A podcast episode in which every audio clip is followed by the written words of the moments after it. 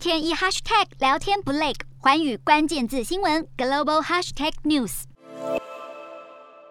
基于国安考量，英国跟进美国做法，抵制华为。二零二零年七月宣告，自二零二一年起禁止采购新的华为五 G 设备，并规划在二零二七年底前全面在五 G 基础建设禁用。当局原定明年七月三十一号前将华为设备在五 G 及全光纤网络的占比降到百分之三十五，但受到疫情影响，计划延后六个月实施，引发部分国会议员关切。呼吁政府清楚承诺，不会改变在二零二七年前完全排除华为的计划。而华为一名发言人认为，碍于政治压力，英国政府被迫排除华为在五 G 网络之外。中国近年来大打资讯战，不仅中国公司产制的手机设备有资安风险，甚至连下载中国软体也可能有遭害问题。北京冬奥期间，北京当局要求选手、教练等参与者的手机必须安装冬奥通 APP，引发资安疑虑。美国和科技监管机构持续指控北京进行网络监控和盗取数据，遭中国否认。网络资安公司表示，目前虽然没有发生任何与奥运有关、由中国或其他政府发动的入侵活动，但不代表什么事都没有发生。大多数入侵行为都在发生后的数周或数个月后才被发现，因此现在就断言没事还太早。